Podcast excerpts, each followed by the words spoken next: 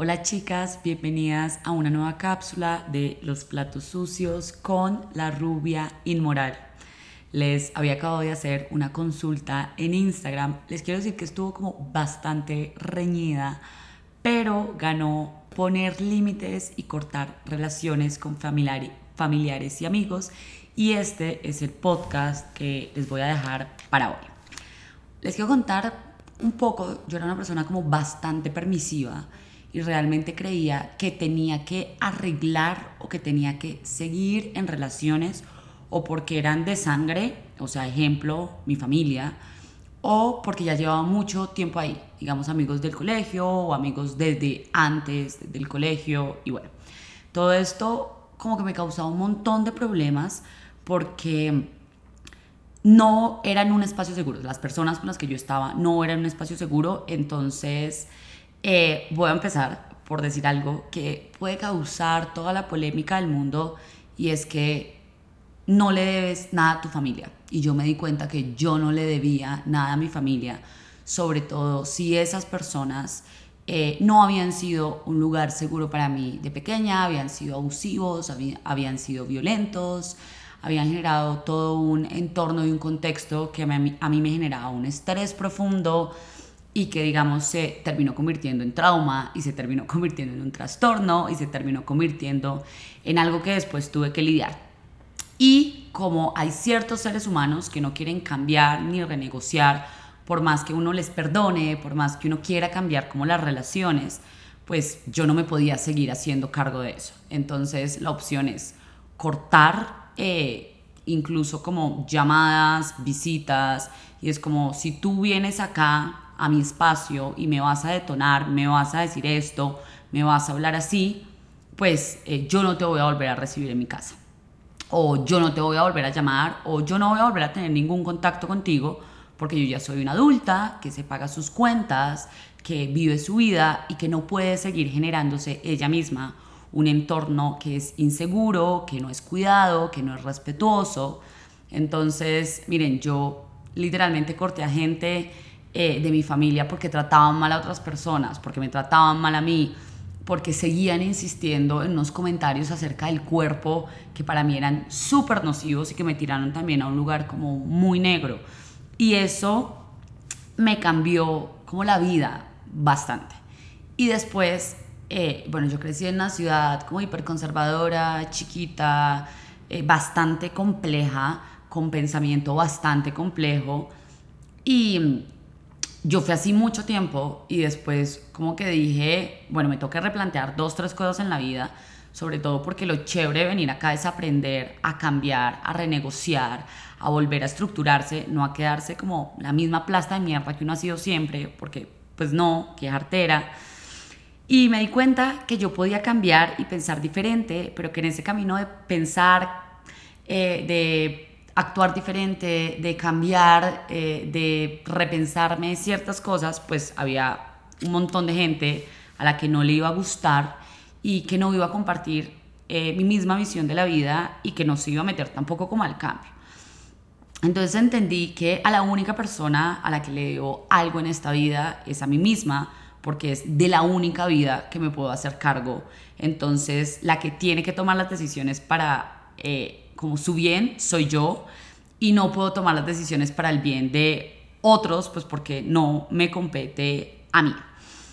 Entendí también que el abuso, la violencia y que te pongan en un lugar vulnerable no es normal y eso no es amor. Y uno de los problemas más grandes que tenemos, digamos, personas que fuimos criadas en un país donde la violencia es un paisaje, la violencia por, no sé, grupos armados, también la violencia intrafamiliar, todo esto, es que después cuando vamos a configurar relaciones de amor, de amistad, creemos que como el que te quiere te aporria y eso no es cierto y el amor no tiene nada que ver con una persona que te violenta, que te maltrata, que no te cumple, que no aparece, que, eh, bueno, todas estas cosas que nos hacen sentir mal. Y darse cuenta de eso, yo me di cuenta de eso muchísimo después, incluso después de estar en una relación, una relación hiper abusiva,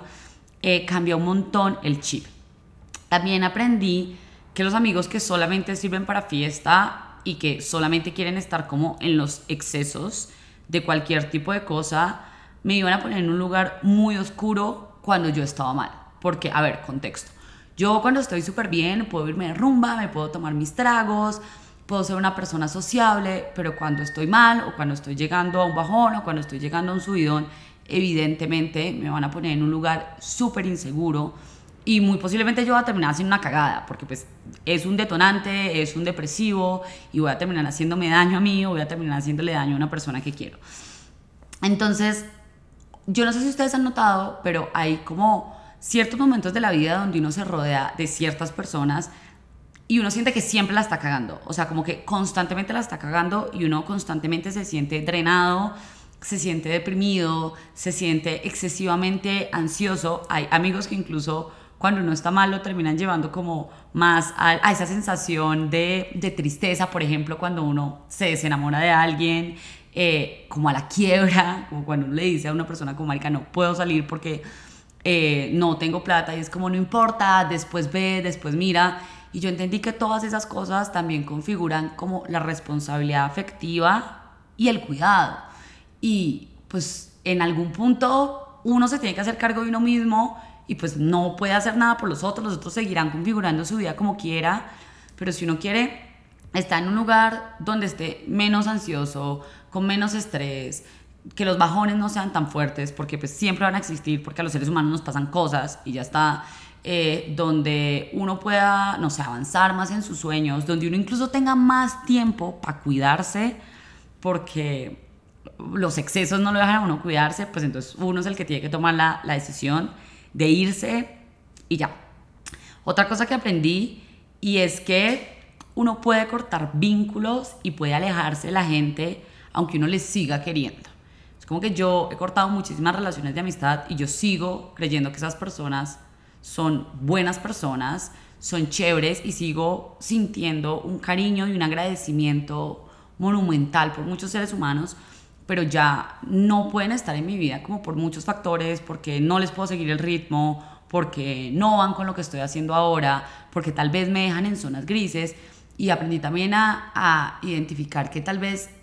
pues eh, lo estoy haciendo por mí, pero tampoco tiene que ver con que ellos estén haciendo todo mal en la vida, porque ese es un punto como muy huevo, ¿no? o sea, uno está haciendo las cosas por uno y ya está. Y eso también pasa con los familiares, uno les puede seguir queriendo, les puede seguir escribiendo, pero pues si la persona que te cuidó en la vida es un detonante para ti cuando estás con ella una semana, pues no vale la pena tener una relación como tan estrecha ni tan cerca yo me volví como muy picky revisando a las personas más cercanas que tengo, porque lo cierto es que las personas más cercanas que uno tiene, uno se le van pegando un montón de conductas de ellas, y eso me pasó recientemente con una amiga que era como hipervenenosa, y yo me estaba volviendo hipervenenosa también. Y las personas son más el espejo de uno que el contrario de uno. Entonces, cuidarse también, uno qué es lo que quiere que le estén diciendo todo el tiempo. Si tus amigos solamente critican, hablan mal de otras personas, están quejándose todo el tiempo, sienten que la vida está en contra de ellos todo el tiempo, pues al final tú también vas a configurar mucho eso, porque también el círculo más cercano de uno y los amigos más cercanos, pues es la gente con la que uno más comparte la visión de la vida y que también uno les está aplaudiendo constantemente y ellos también le están aplaudiendo como a uno constantemente. También entendí que la familia es algo que se puede construir en cualquier momento de la vida y que nos tenemos que desapegar un montón de esa idea de la familia de sangre que tiene que perdurar por toda la vida y más bien en la familia que puedo construir para cubrir mis necesidades, para cuidarme, para pasarla bueno y para amar